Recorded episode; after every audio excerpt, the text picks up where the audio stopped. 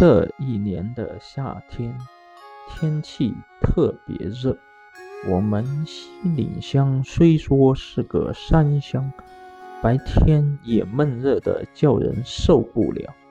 你浑身脱个精光，只穿条短裤，汗水还是直淌。要到傍晚，太阳落了山。方才有风打北干山那边吹来，凉飕飕的，夹着苦艾和松树枝的气息。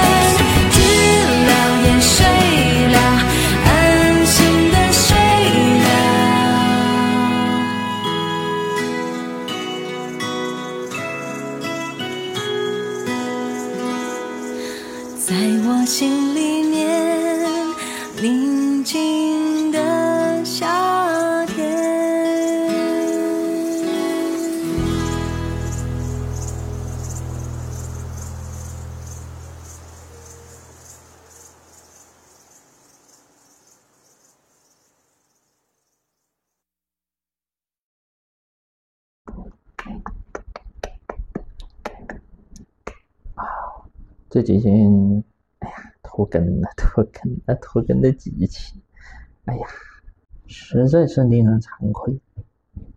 买了新东西又苦于没有用的时候，再加上这几天又私人又有些事情，所以这几天就一直拖更。好不容易到今天才终于录上一期啊！呃，这几天其实也没啥事儿。就是，就是天气闷热的很，嗯，我的我又经容易出汗，一出汗呢就感觉皮肤就黏唧唧的。然后第二件事嘛，就是昨天晚上看到的美国那边的最高法院的那个裁决，哎，我当时就在想，美国那边。法院的裁决，你你早就泄露几个月了，你最后的裁决还是没有反转，这实在是太幽默了，哈哈哈哈！真的真的不知道这种真的该说什么好，这真的，唉，这两天都是有点天气有点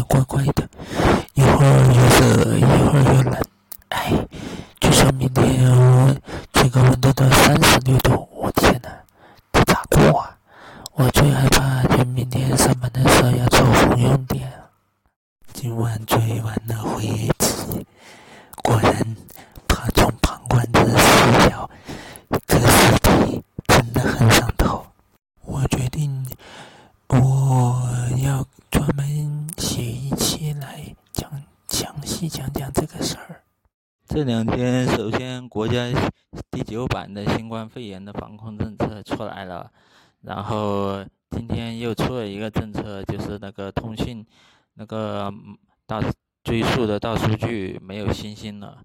然后第九版的那个防控指南其实跟你第八版的比，其实这个那个隔离的天数啊，还有这些防控方面都做出了很多。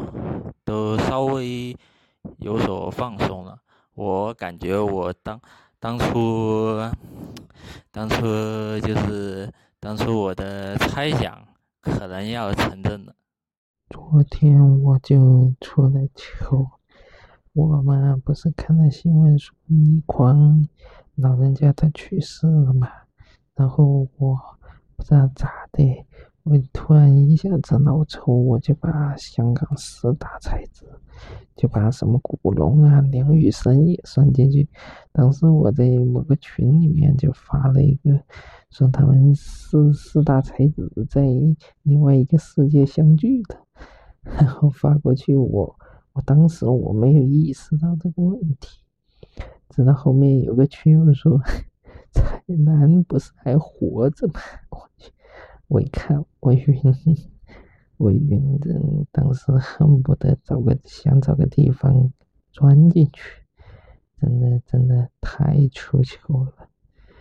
我会过几天我会做一期，就是专门来介绍一下香港四大才子到底是哪四大才子。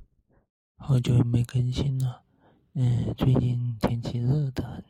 然后最近大四其实也没有多少，然后最近嘛，最后最近嘛，就是一直是忙于备考，所以就最近的那个就是播客就一直是拖着拖着拖着，反正我现在就立了个 flag，嗯，就希望八月底之前能够更新。机器吧。大家好，这是山下锅的新节目《深夜一篇》，深夜一篇，每天更新，每天送上一篇我个人当天觉得不错的文章。今天的文章来自公众号三联美食，作者艾江涛，标题是“喀什的夜巴扎才是南疆小吃的天堂”。流动的古城夜巴扎，晚上八点多，喀什的天光正好，沿着中西亚市场路驱车穿过土曼河，再走一段就是喀什老城东门。东门外高台上一片土黄色的层层叠叠的民居，蓝天下显得苍凉而遗世独立，正是著名的高台民居。这块占地八十多亩的大土台，曾生活着六百多户人家，更因聚居许多土陶匠人，被称为高雅土陶。长期在喀什古城工作的阿迪力江介绍，如今这里正在进行建筑的加固改造，未来会变为一个遗址公园。高台民居形成于八百多年前的喀喇汗王朝时期。原本位于王宫东大门外，是进城的人们歇脚的郊外驿站。一百多年前，一场洪水冲出的大沟，如今的土曼路，将它与老城分开。像几百年前的旅人一样，我们从雄伟的东门进入这块以艾提嘎尔清真寺为中心，被人民路、色满路、亚瓦格路和土曼路围起来的喀什古城。宽阔整洁的砖头铺就的道路两旁，一排排具有伊斯兰风格的砖石结构建筑出现在眼前。空气中的热度已经下降。店铺门前游人如织，阔纳戴尔瓦扎路口一把用红铜铸造的大铜壶格外引人注目。沿着街道信步走去，让我入迷的是古城中人们的生活状态，这是一种非常奇妙的感觉。我们像在不经意间走进老城居民的后花园，除了大门帘后的内饰，这里的一切都自然的敞开着。铜器店铺门口，一位师傅正低头聚精快神地捶打着手中的铜器。桑葚树下。几个白胡子的维吾尔族老人正在漫不经心的聊天。随便拐进一条巷子，你很快会被那黄色的泥土建筑、大门外一排排整齐的无花果夹竹桃盆栽所吸引。跑来跑去的孩子们玩得不亦乐乎，对镜头毫不在乎。眼前的喀什老城已是老城改造后的一处五 A 级景区。二零零九至二零一四年，喀什市投入七十亿元，对一点五七平方公里的老城核心区进行全面危旧房改造。阿迪丽江介绍，改造工程以保持古城风貌为原则，尽量在安全设计与居民意愿之间寻求平衡。古城改造中，我们把居民住宅的一楼改成商铺，希望他们就地就业，自己有手工业可以做，做不了就租出去。老城区改造前，古城中只有六百多家商铺，改造之后已经达到两千七百多家。我们还促进了餐饮业的发展，用就业援助金制作了两百多辆餐车，免费发放给老城低收入户，让他们从事夜市餐饮。正因为老城百分之七十以上的店铺由本地人开设，老城家园的本地风味才得以维持不变。历经沧桑，喀什老城依然让人感到浓郁的异域风情。这也是二零零六年电影《追风筝的人》将这里作为影片中艾米尔和哈桑生活的阿富汗的重要取景地的原因。时间退回一九二九年，瑞典东方学家贡纳尔·雅林第一次看到喀什老城时感叹道：“就如同从现代回到中世纪，回到为拍摄电影《一千零一夜》所设置的场景中。喀什人喜欢巴扎，无论城镇还是乡村，都有种类丰富的巴扎。巴扎是父亲，巴扎是母亲。”从这句维吾尔谚语也能看出，巴扎对当地人的重要内涵远远超出翻译对应的集市。正如沈伟在《喀什噶尔》一书中所说，每一个巴扎，无论城镇巴扎还是乡村巴扎，至少具备以下的功能和内容：商品博览会、人流和物流集散地、乡村学堂、社交场所、麦西来府剧院、新闻与小道消息发源地、美食展示会、手艺人的舞台、毛驴音乐会、孩子们的游艺园。乞丐们的节日，恋人们的约会地，巴扎可以说是喀什这个丝路重镇历来商业发达、分工细化的明证。我后来才知道，老城中许多分类精细的商铺聚集，是历经千年的自然业态，并非人为布局。正如阿迪丽江所说，古城七百米的一条阿热亚路上，就有五个巴扎：花盆巴扎、铁器巴扎、木器巴扎、围药巴扎、帽子巴扎，同一行手艺人聚集到一块儿，就可以把它叫巴扎。对喀什人来说，夜市就是晚上的巴扎。一九七四年出生的阿迪丽江，从小喜欢摄影，从十六岁起就用胶卷记录喀什古城的变化。喀什最早的夜市就在艾提嘎尔清真寺左侧人民电影院前的小广场。阿迪丽江回忆，上世纪八九十年代都是没有固定门脸的小摊小贩，三四个人推着维吾尔族那种木头餐车，主要卖羊杂碎、烤肉、羊蹄、牛蹄这些东西。古城这边的夜市也一直在延长。五年前夜市没有这么大，就在欧尔达西克路口那块儿。后来发展成一条街道，还是旅游带动的结果。晚上九点多，老城夜市的食摊已经陆续摆了出来。在恰萨路和欧尔达西克路交汇处的小广场，被一排小摊围起来的舞台旁，啤酒、烤肉已经摆上桌。孩子们趴在舞台边，和游客一起欣赏舞台上维吾尔族少女们曼妙的舞蹈。让我感动的是，后来大家索性一起在台下围成一圈。跳起了萨马舞，一种当地人受原始萨满教影响形成的舞蹈。如今的古城夜市集中在城直角分布的欧尔达西克路上，道路两旁是排列整齐、琳琅满目的餐车，大一点的档口后面有自己的饭店，可供堂食。我曾去过乌鲁木齐的五一夜市，包括像海口、台北这样南方城市的夜市，只有喀什的夜市给我那种纯粹的本土特色。换句话说。这里只能是南疆维吾尔族美食小吃的天堂，而非天南海北的小吃杂烩。夜市上最先引起我注意的是酸奶刨冰。为了招揽生意，卖刨冰的小哥在杯中刮好冰，加入酸奶，然后要把杯中的刨冰高高抛起，再滴水不漏的接入杯中，白练一样甩往空中的奶冰，经过数次抛洒，已经充分拌匀，一口咬下去，酸爽异常，暑气全消。小哥熟练的动作，如同拉面师傅把面条甩向空中。烤包子师傅飞快地往馕坑里贴包子，为夜市增添了一种市井杂耍般的活力。找个地方坐下，开始品尝夜市的老三样：羊杂碎、烤肉、胡辣羊蹄。夜市上的羊杂碎给人强烈的视觉冲击力。金黄的面肺子放在盆下面，边上扎着竹签，中间像竹编一样一圈圈围起来的就是米肠子，通红透亮中透出星星点点的绿色，是当地人喜欢的盐碎。喀什烤肉像这座城市的抓饭。调料简单，不外乎盐自然。所自信的仍是羊肉本身的鲜美。写到这里，忽然想起在巴楚时，当我反复提起红柳烤肉时，馕坑肉店老板穆沙纳斯尔不屑的眼神。对当地人来说，红柳不过是戈壁滩上取材最为方便的东西，并无特别之处。如同许多夜市一样，烤肉所以成为不可或缺的主角。我想非常重要的一点是烤肉所营造的那种烟火气息，滋滋冒油的肉香，自然的香气，再配一瓶有“大绿棒”子之称的夺命大乌苏啤酒，所谓的红尘滚滚不过如此吧。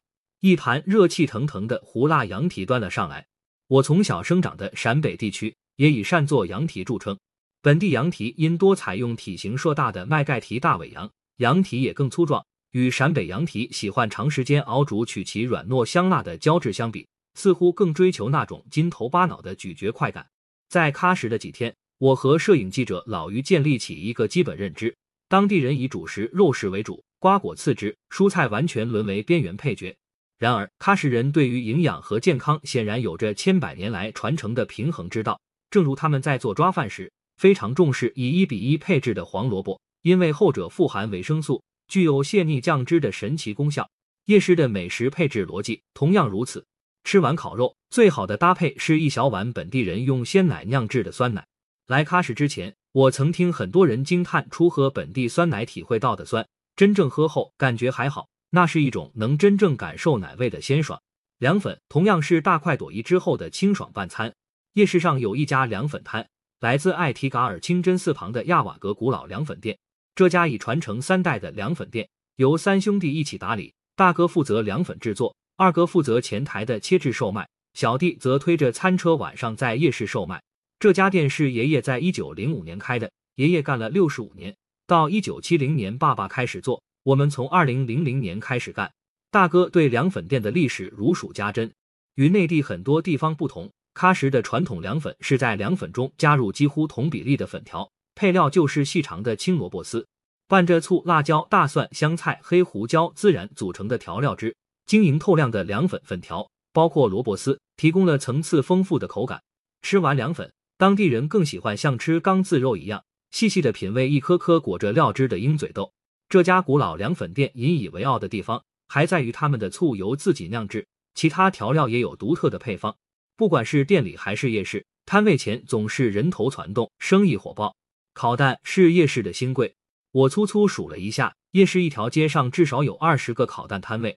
烤蛋餐车一边堆着层层叠叠、大小不一的鸵鸟蛋、鹅蛋、鸡蛋、野鸡蛋、鸽子蛋，一边则是炭灰压着缓慢燃烧的木炭和烤架。喀什原来没有烤蛋，从和田那边传过来，近三四年才出现。二零一八年，姐姐去和田那边学回来后，又交给了我。古扎利和姐姐隔着不远开了两个摊档。他告诉我，虽然烤蛋技术从和田传来，但他们在调料方面又做了改进。除了和田烤蛋原有的藏红花蜂蜜，还加入一种包含鹿茸、人参、玛卡等十二种配料组成的混合调料。我和老于点了两种烤鸭蛋，普通烤蛋放在架子上不断翻烤即可，营养蛋则要先用打蛋器打开一个小口，倒出部分蛋清。然后逐次加入野鸡蛋液、鸽子蛋液、蜂蜜及其他调料，径直放在炭火上烤熟。古扎利一边烤一边给我们讲述烤蛋最为关键的火候控制。最难的是，有的顾客要求半熟，错过几秒就会变成全熟，对时间要求非常苛刻。如何判断一颗没有打开的鸭蛋是全熟还是半熟？古扎利把两颗蛋交给我们感受，半熟的蛋不会很烫，全熟的特别烫手，用手轻轻一搓就知道了。另外，半熟的拍起来没有动静，全熟的有那种震动的感觉。放在架子上烤的鸭蛋，吃起来比煮蛋多了种烤制带来的干香。开口后不断搅拌成熟的营养蛋，口感颇为惊艳。一口吃下去，竟然有种南瓜的甜糯，正如我们吃鱼香肉丝时感受到鱼的味道。跨界的味觉总让人难忘。凌晨一点多，夜市流动的火焰依然不息。东门附近的酒吧烧烤一条街，据说通宵营业。好在，对于喜欢歌舞的当地人来说，歌市之声并不会打扰他们的清梦。牛羊大巴扎门口的美食，来喀什游玩的人不容错过的地方，就是全称为中西亚国际贸易市场的大巴扎。因其位于喀什市东北角的土曼河东岸，当地人又称东巴扎。我曾跟着川流不息的人群在期间流连，印象最深的却是葡萄干摊位前的幽默。一张张贴着葡萄干的爷爷、葡萄干的奶奶、葡萄干的爷爷的爷爷、葡萄干的黑老大的招牌，让人捧腹。比较而言，我更喜欢位于喀什郊区三一四国道旁的喀什牛羊大巴扎。作为整个新疆地区最大的牲口巴扎，这里能深切的看到维吾尔人与牛羊的那种血脉联系。牛羊大巴扎只在周日开市，由于过两天就是古尔邦节，这个周日的牛羊巴扎比平时更为盛大。沿途我们便看到一辆辆拉羊的三轮车赶往巴扎。上午十一点多，当我们到了挂着喀什市阿布拉江养殖专业合作社国际综合贸易市场牌子的牛羊大巴扎门口。拉着牛羊的车辆和从各地赶来的私家车更多了。进入大门，首先是一片开阔地，凉棚下面摆着一排排卖水果、蔬菜、小百货的摊位。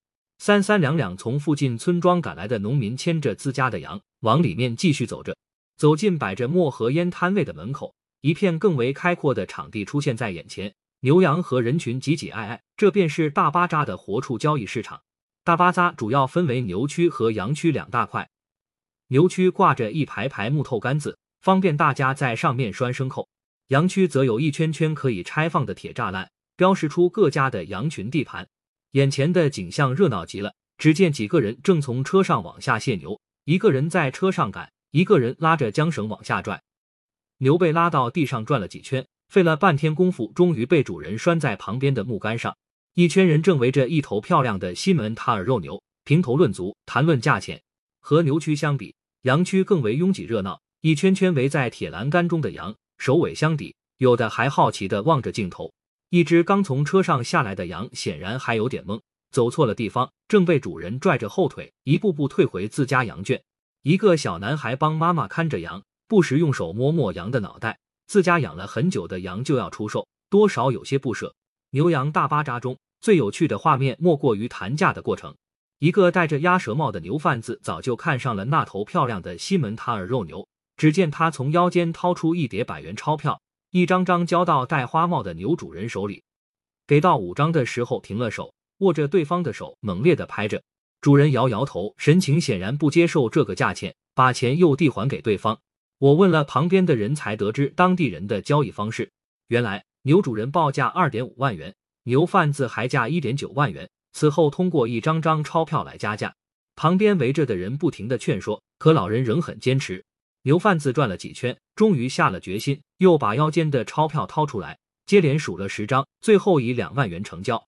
渐近中午，日光已很强烈，牛羊群中几个卖酸奶刨冰的摊子生意火爆起来，当地人围坐在几张条凳上，他们习惯用碗端着刨冰晃动几圈，然后像喝茶一样，一边聊着今天的交易情况，一边喝刨冰。我是在离开大巴扎的时候，才注意到门口漠河烟摊左侧排着一长溜热气腾腾的食铺。漫步其中，很快便被那种热烈而浓郁的乡土风味吸引。摆着三个馕坑的烤包子铺，两个老师傅正将柴火烧得火热。一个坑中的包子刚贴下去，另一个坑里的包子已经烤好。一张张馕上面摆放着刚切好的新鲜羊肉块，将羊肉放入锅中煮熟后，再加入放在锅边吸收热气的馕中。就是喀什叫做馕包肉的著名美食，一大锅炖着大块羊肉的羊汤正在咕嘟咕嘟的沸腾着，连肉带汤舀到碗里，便是当地人在古尔邦节那天最重要的美食。少不了的还有当地人称为拉面的拉条子拌面，一盘盘煮好的拉面过凉水后端了上来，再加入旁边炒锅中香气扑鼻、颜色红亮的配菜，让人食指大动。当我坐在一个烤包子摊上。点了三个包子，问老板娘要碗茶水。看到他们略带错愕的眼神时，才发现自己毕竟是游客。旁边一位维吾尔族大爷或许刚刚完成一笔满意的交易，上来就要了十个烤包子。只见他用桌上的茶壶把前面客人用过的茶碗简单涮了一下，便倒茶喝了起来。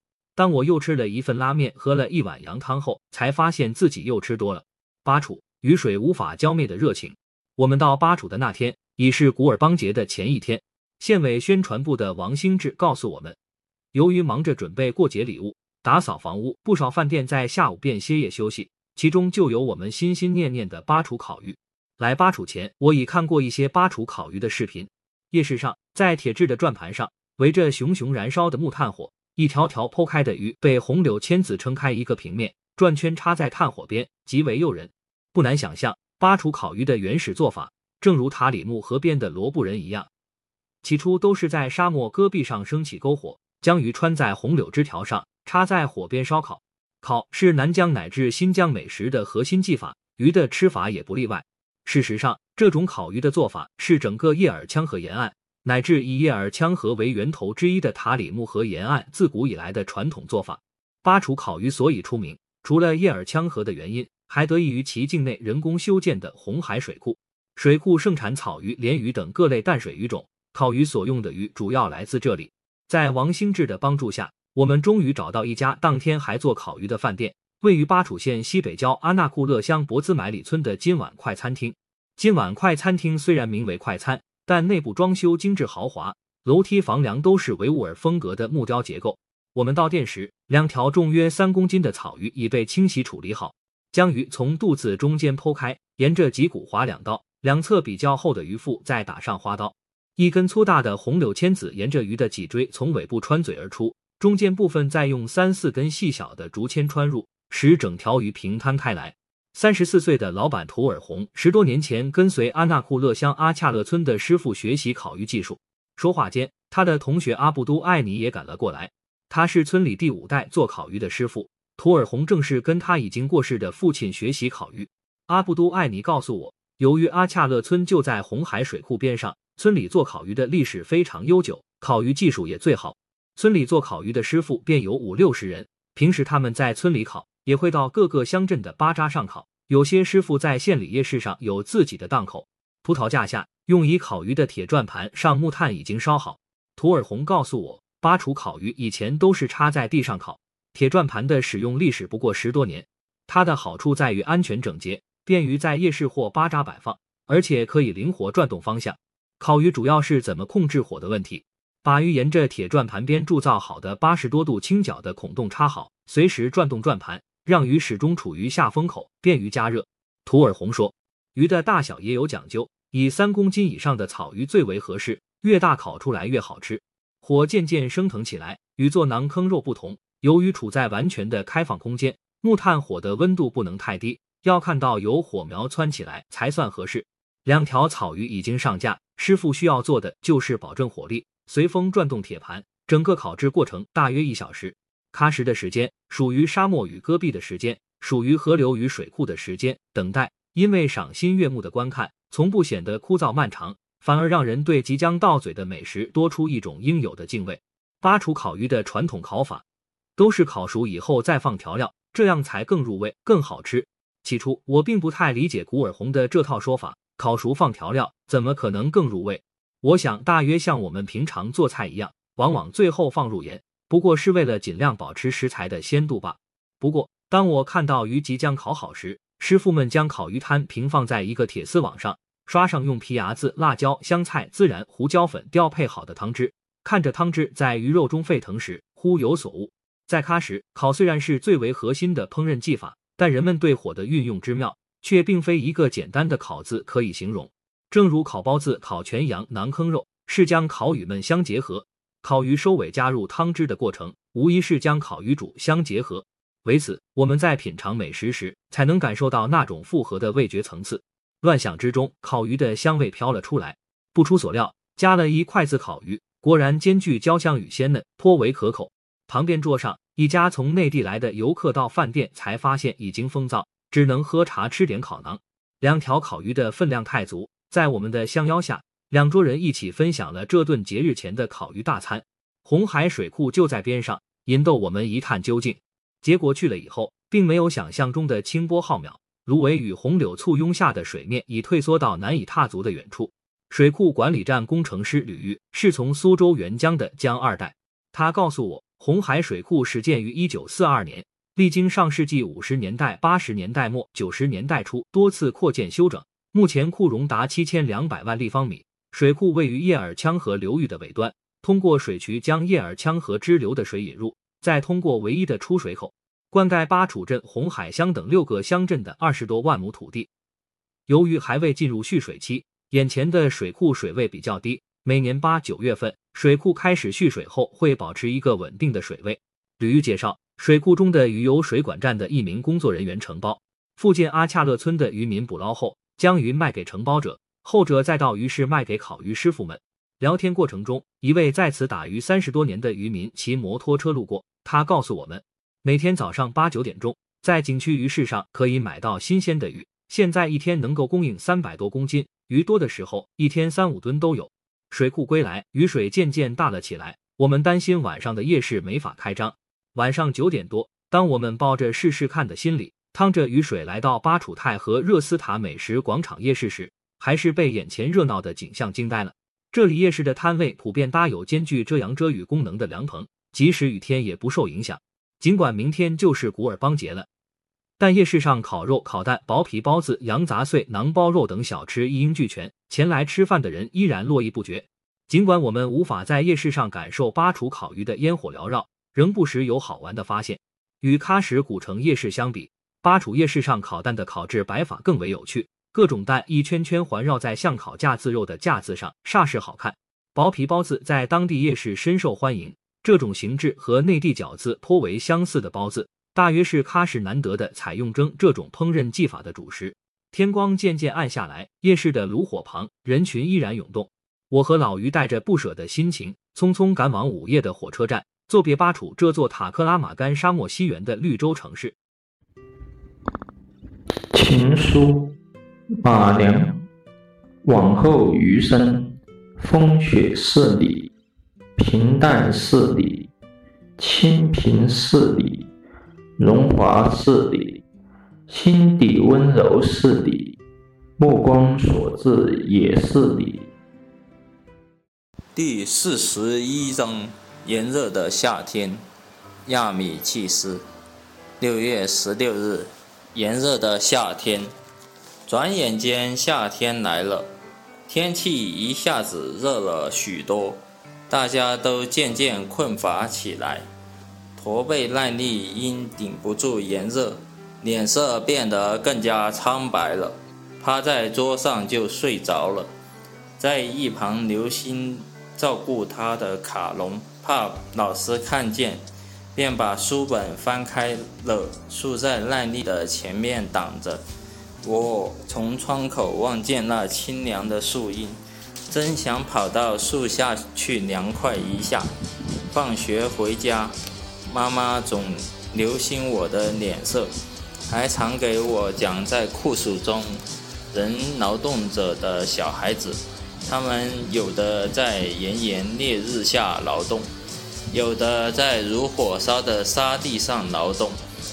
他们早晨比我起得早，而且没有假期，所以我要更加努力的学习啊！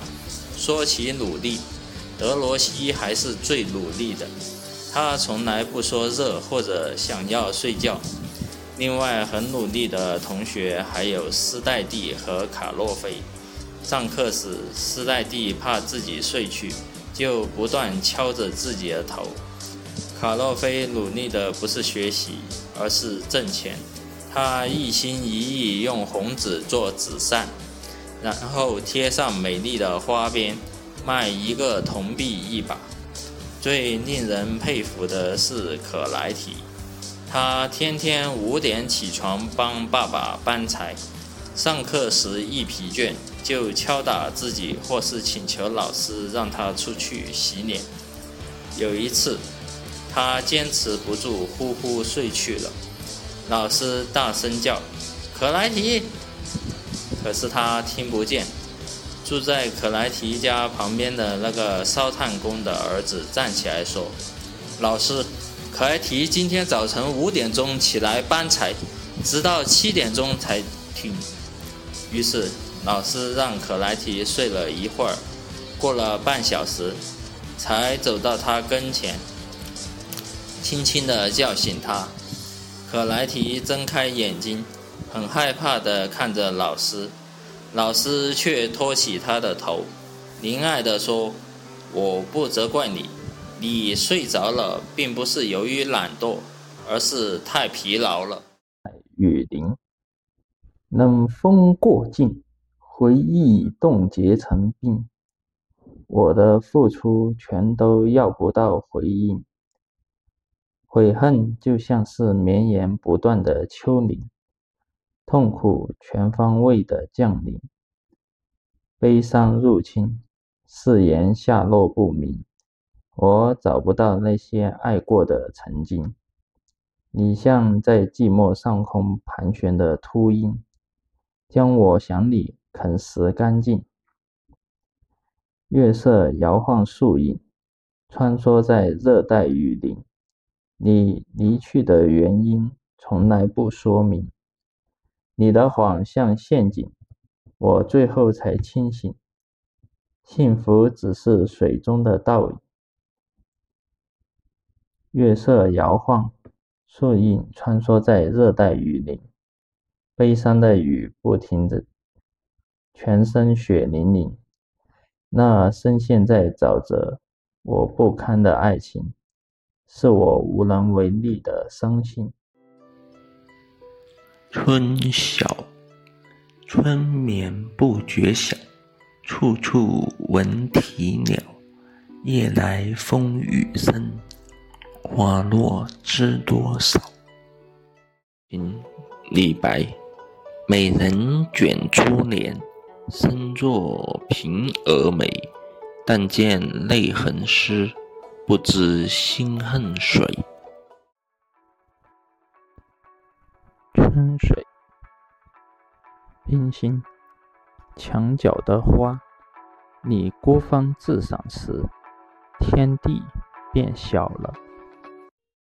晓出净慈寺，送林子方。毕竟西湖六月中，风光不与四时同。接天莲叶无穷碧，映日荷花别样红。邂逅相遇的情人，邂逅相遇的情人，是肌肤皆香的女子，犹如拾了一块白光的松石。却又随手抛弃了。衢州江上别李秀才，千山红树万山云，把酒相看日又熏。一曲离歌两行泪，更知何地再逢君。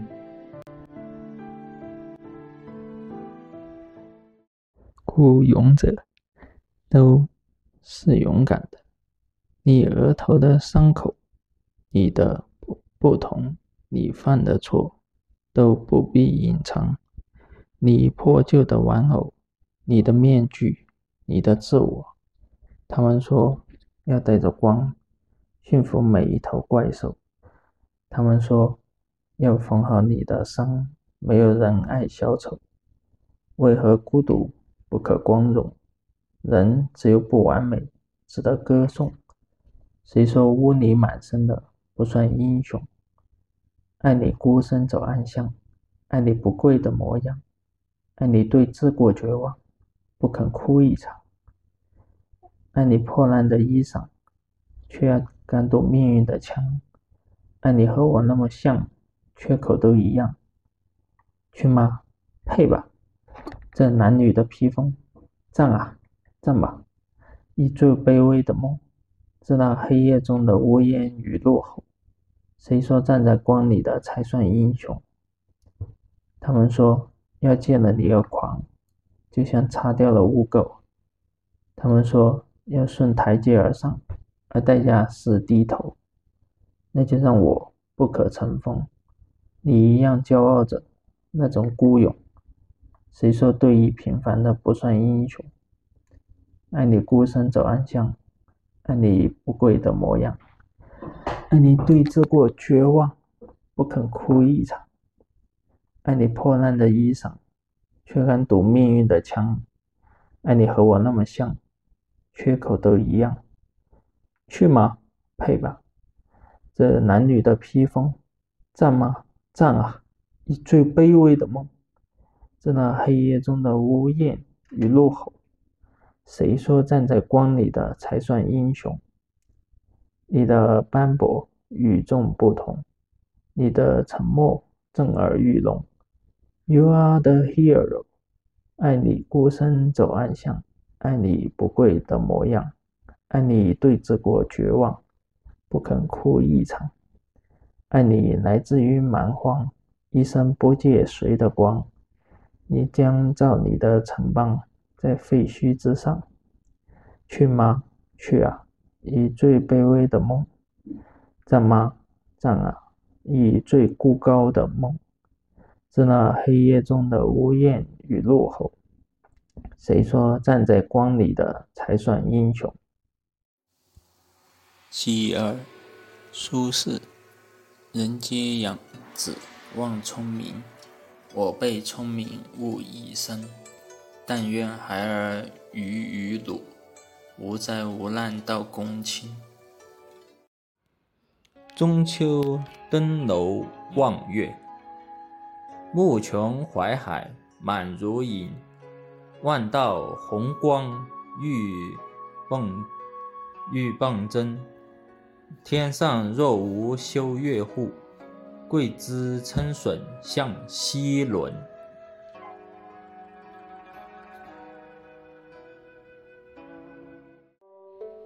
中秋。闲饮秋景外，万事觉悠悠。此夜若无月，一年须过秋。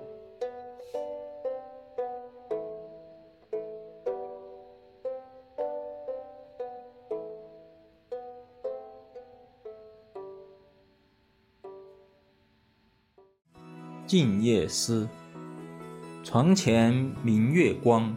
疑是地上霜，举头望明月，低头思故乡。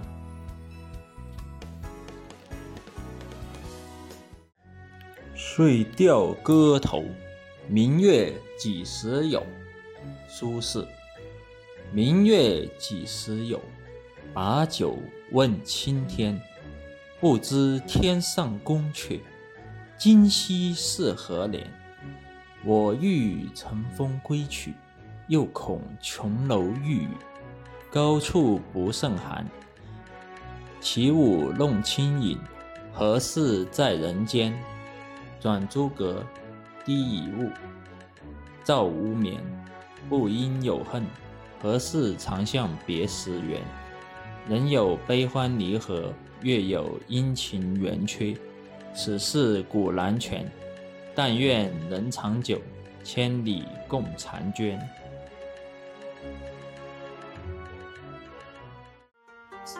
子曰：“三人行，必有我师焉。择其善者而从之，其不善者而改之。”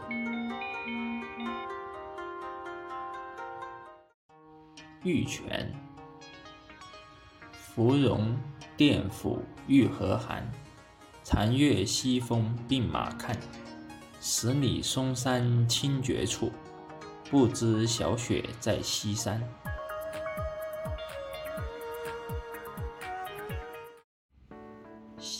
新营小斋着地炉，节选。霜降百工休，居者皆入室。锦户未初寒。开壶待温绿，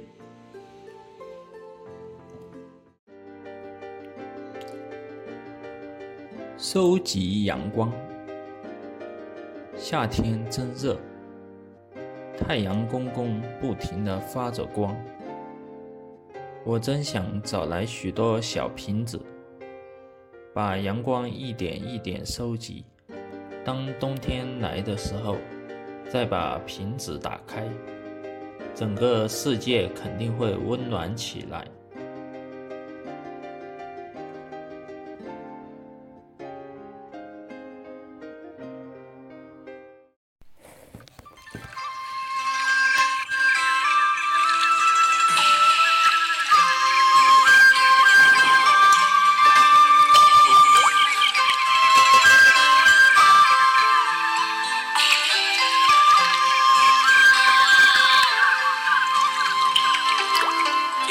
一段时光缓缓流淌流进了月色中微微荡漾弹一首小荷淡淡的香美丽的琴音就落在我身旁。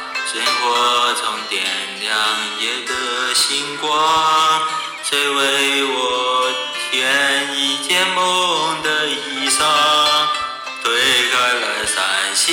望天边的娃谁采下那一朵昨日的忧伤我像只鱼儿在你的荷塘只为和你守候那皎白月光又过了四季荷花依然香等你宛在水中央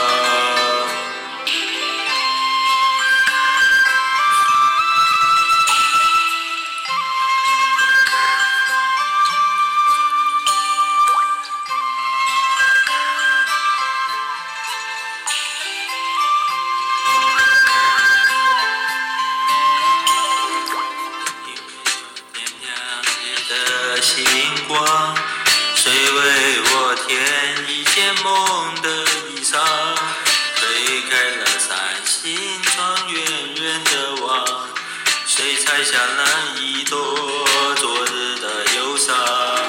我像是鱼儿在你的荷塘，只为和你守。